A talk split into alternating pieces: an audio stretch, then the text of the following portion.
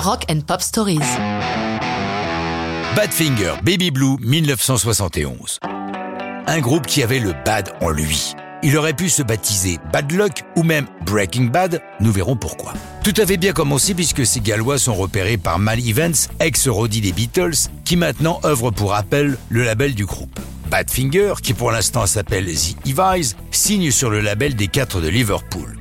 C'est Nila Spinall, lui aussi ancien Roddy et bombardé directeur général d'Apple, qui les rebaptise Badfinger, car Badfinger Boogie était le titre de travail de With a Little Help from My Friends.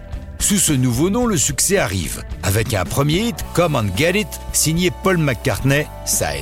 Suivent deux albums, Magic Christian Music et No Dice, tous deux en 1970.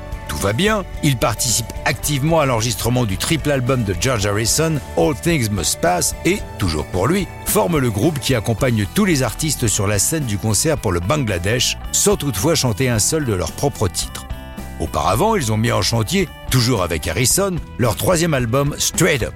Mais la préparation très compliquée du concert du Bangladesh empêche George de poursuivre avec eux et il les remet entre les mains de Todd Rundgren.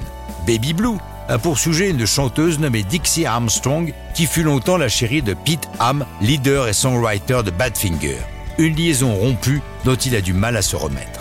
Baby Blue est un gros succès des deux côtés de l'Atlantique, avec une longue tournée qui marche bien. Et, cerise sur le gâteau, Harry Nilsson a la bonne idée de reprendre l'une de leurs chansons, Without You, qui s'installe numéro 1 dans un grand nombre de pays. Alors qu'ils semblent dans une spirale gagnante, c'est le début de la fin pour Badfinger. Ils ont pourtant enregistré leur quatrième album, mais ils sont en fin de contrat avec Apple et doivent renégocier. Or, chez Apple, depuis le décès prématuré de Brian Epstein, le manager des Beatles, c'est le boxon. Les négos traînent, l'apparition de leur album est reportée. Ils sont légalement coincés et ne peuvent même plus se produire en concert, ce qui les rince financièrement. Finalement, il signe chez Warner pour un cinquième album qui paraît en février 74, alors que de son côté Apple finit par sortir le quatrième, celui qu'ils avaient bloqué. Mais deux années se sont écoulées, leur étoile a pâli, leur son s'est démodé et les deux disques font un flop.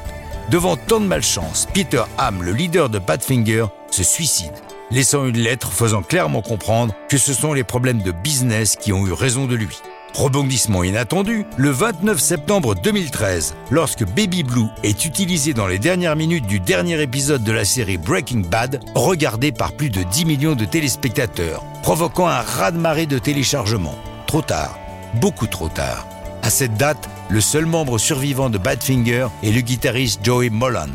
Et ça, c'est une bien triste histoire de rock'n'roll.